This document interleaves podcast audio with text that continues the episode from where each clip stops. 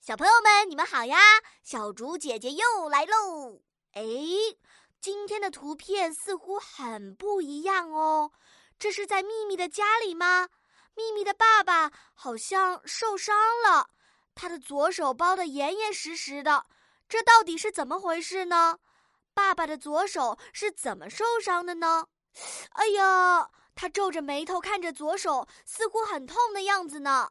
旁边的秘密好像在和爸爸说些什么，后面又会发生什么样的故事呢？小竹姐姐相信你们已经迫不及待的要开始告诉小竹姐姐了，请先点击暂停播放按钮，然后来留言区发挥你们天马行空的想象力吧。小竹姐姐相信你们讲的故事一定特别的精彩。